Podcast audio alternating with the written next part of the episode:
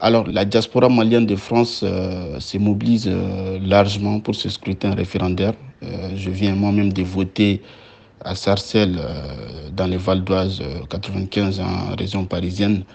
on constate un fort engouement pour ce scrutin référendaire parce qu'à des centaines de mètres du centre de vote, on peut déjà constater la foule qui se dirige vers les bureaux de vote. Et le vote en lui-même se passe très bien, c'est assez rapide.